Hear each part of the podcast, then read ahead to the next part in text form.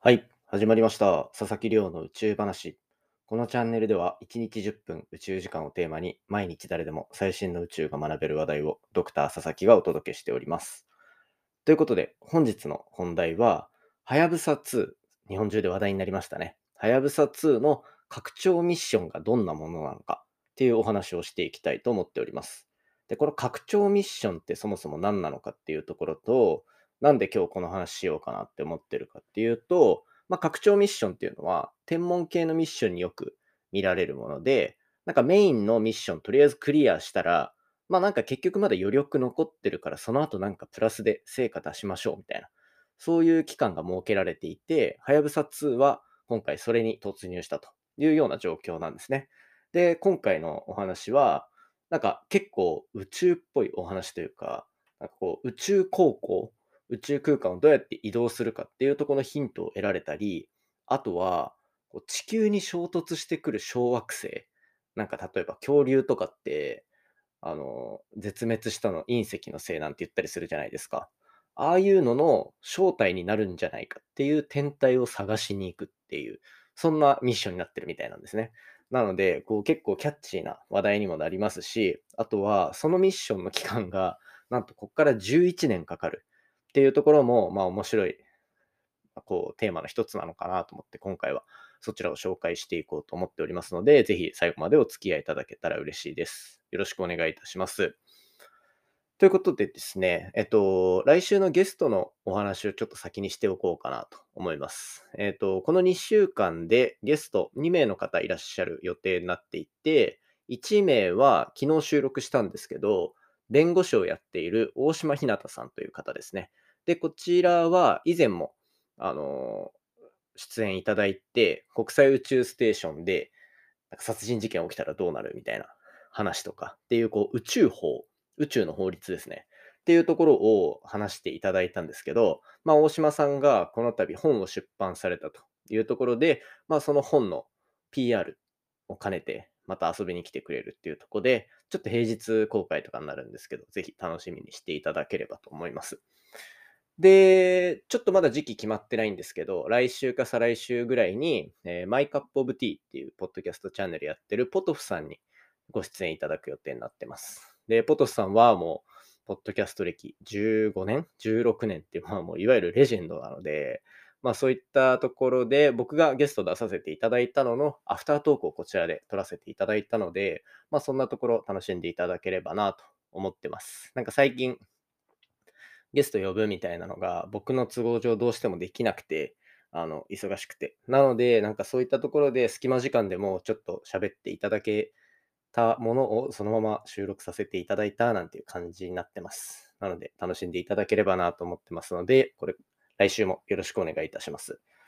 ということで、じゃあ本題入っていこうと思います。今日の本題は、日本中で話題になった、はやぶさ2の今後の10年間かけて行う拡張ミッションのお話をしていこうと思っております。で、今回紹介するのは、日本中で話題になりました、はやぶさ2ですね。昨日は、去年、こう、小惑星リュウグウから持って帰ってきた小惑星、えーと、サンプルを今、ガンガン解析していて、来年の夏、夏じゃねえ、来年の春にも結果が出てくるだろうみたいな、そんな話をさせていただいたと思います。でですね、まあそこから、じゃあ、はやぶさ2の仕事は終わったのかというと、そんなことはなくて、今、新しいミッションに向かって進んでいるっていう段階になってます。で、じゃあ、はやぶさ2がどんなことを拡張ミッションで明らかにしていこうかというと、これ、まあ、大きく2つありますかね。実はもうちょいあるんですけど、大きく言うと2つあって、1つは、こう、長期間宇宙空間を移動していく方法、なんかエネルギーって限られてるので、そういった燃料とかを使いながら、どうやって長期間の宇宙航行を最適化していくか、なんていうところのプロジェクトを11年間かけて行う。で、プラスして、地球の周りを回っている小惑星、これなんか名前ややこしいんですけど、1998KY26 っていう天体なんですね。まあ、きっと1998年に見つかった、なんかイニシャル KY の人が見つけたみたいなか、A から始まって、AA まで行って、で、KY っていうタイミングかもしれないですけど、なそんな感じの天体に向かうと。で、えっ、ー、と、まあ、何をそこで明らかにしようとするかっていうと、今までに地球に落ちてきた隕石みたいな、そういうものの、なんて言うんでしょうね、そういうものになりうる天体っていうのがこの小惑星だったりするんですよね。なので、こう地球に衝突してくるような可能性のある天体ってどういうものなのかっていうのを明らかにする、今話題のプラネタリーディフェンスっていう言葉、こう宇宙空間の防衛ですね。そういったところに注力した研究が繰り広げられるというようなところになってます。で、これ、プラネタリーディフェンスっていう言葉、実はこのポッドキャストで、その言葉自体は言ってないにしても、何度か紹介してるんですね。えっ、ー、と、例えば1ヶ月か2ヶ月前ぐらいに、DART っていう NASA の、えっ、ー、と、探査機のお話をしたと思います。DART っていうのは、これ、めっちゃアルマゲドンみたいな話ですっていうことを多分お伝えしたと思うんですけど、こう、地球に衝突する可能性があるとされている軌道計算がされた小惑星に対して、こう地上から宇宙船を飛ばしていって、なんとその天体に衝突させると。で、その天体に衝突させることで、軌道を変えて、地球への衝突の可能性を減らしましょうっていうような、そんなミッションなんですね。で、これも宇宙空間から何かが飛んでくるっていうのを防ぐための防衛っていう意味でプラネタリーディフェンスって言ったりします。なので、NASA はプラネタリーディフェンスを実際に行う。で、えーと、JAXA が進めているこのはやぶさ2では、プラネタリーディフェンスにつながる天体の正体を調査しに行くっていうような、まあそんなこう方向性を持ったミッションになってます。っていうのがまあ一つあって、で、なんかこう前半に言った長期的な宇宙航行の方法っていうところは、まあ単純に今回、はやぶさ2が拡張ミッションの中で移動していくスピードというか、距離だったりとか時間っていうのはかなり長期間になるんですね。11年間っていう長さになるんですけど、これの間にどんなことするかっていうと、まあそもそも目的の天体って地球とかと同じような感じで太陽の周りをぐるぐる回っているんですよ。で、そこに対して、まあ、っすぐ行くっていうのは、こう、宇宙を移動していく上でなかなかエネルギー的に難しいんですね。なので、宇宙空間で効率よく移動しようとしたら、どんなことをするのかっていうと、これ、スイングバイという方法を利用します。スイングバイ。皆さん聞いたことはあるんじゃないかなと思うんですけど、まあ、簡単に言えば、天体、他の天体の重力をこう自分の力に変えて、さらに加速していくっていう方法ですね。で、これなんか僕、いろんな何回か例えで出してるのかなと思うんですけど、こう、例えばハンマー投げとかみたいな感じで、ぐるぐる回してるハンマーに途中でこう走ってって、そのハンマーに捕まるみたいな、パッて。そうすると、ハンマー回してる力に乗って、自分もぐるぐる回れるじゃないですか。それで、その力でパンって手を離すと、ヒューンと遠くまで飛んでいけるみたいな。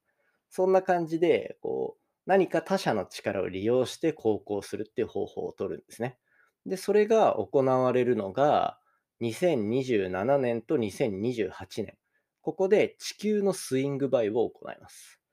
で地球みたいに回ってる天体を目指すのに対して、まず、こう、今、2021年ですけど、太陽の周りを6周して、で、6周していろいろ調整をしていき、で、地球にもう一回近づいてきて、で、2027年に一回地球の重力使って加速します。で、2028年にもう一回地球の重力使って加速します。っていうところで、2回の加速を終えた上で、2031年に 1998KY26 っていう天体に向かうというところになってるんですね。で、なので、なんか、はやぶさ2ってもうミッション終わっちゃって、で、遠く行っちゃったみたいな印象がもしかしたら持ってる方いらっしゃるかもしれないですけど、実は2027年、28年に地球スイングバイっていうのを行うので、そこで見れる可能性っていうのは十分あるかなというふうに思ってます。で、そんな感じで2031年までの拡張ミッションっていうのが進んでいるので、かなり楽しみなミッションになっているというところで、まあ、ここ多分続報いろいろ出てくると思うので、そのあたりはしっかりとお伝えしていければなっていうふうに思ってます。で、この最終的に到達する小惑星 1998KY26 っていう天体は、めちゃめちゃ小さくて、めちゃめちゃ早く回ってるんですよ。どんぐらいの大きさかっていうと、その天体自体が30メートルあって、で、ぐるぐる回ってるっていうのも、1日に10分で1回転するんですよ。つまり、その天体にとっての1日が10分。つまり、1回転が10分ということなので、こう1日何回来るんですかね。あの、昼と夜がっていうぐらいの、まあ、スピード感で進んでいくという天体なので、ぐるぐるぐるぐる回ってるってことは、こう、私たちも回転してみればわかると思うんですけど、外に引っ張られる力って強くなるじゃないですか。なので、そんな速いスピードで回ってる天体って、なんでバラバラにならないんだろうみたいな。そういった疑問とかも、実はまだこう根本的に残っていたりするらしいんですね。そういったところで、まあ、天体の正体とか、あとはどういう力が加わって、そのまま形に残ってるのか、なんていうのを調査しに行くっていうお話みたいです。で、今回は、その、天体に調査して、なんなら、はやぶさ2がリュウグウに対して行ったみたいに、表面に降りて、で、それでなんか、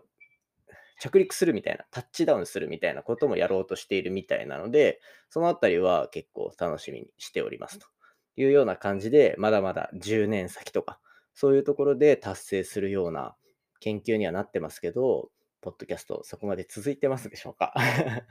まあ、その途中でさっき言ったみたいに、いろんなミッションを行っていくっていう話も聞いているので、そこの結果っていうのはどんどん、ポッドキャストでも紹介していくので、はやぶさ2が好きだよっていう方はぜひですね、ポッドキャスト購読しておいていただけたら、続報お持ちできるかなと思っております。ということで今回は話題のはやぶさ2の拡張ミッションについて紹介させていただきました。今回の話も面白いなと思ったら、お手元のポッドキャストアプリでフォロー、サブスクライブよろしくお願いいたします。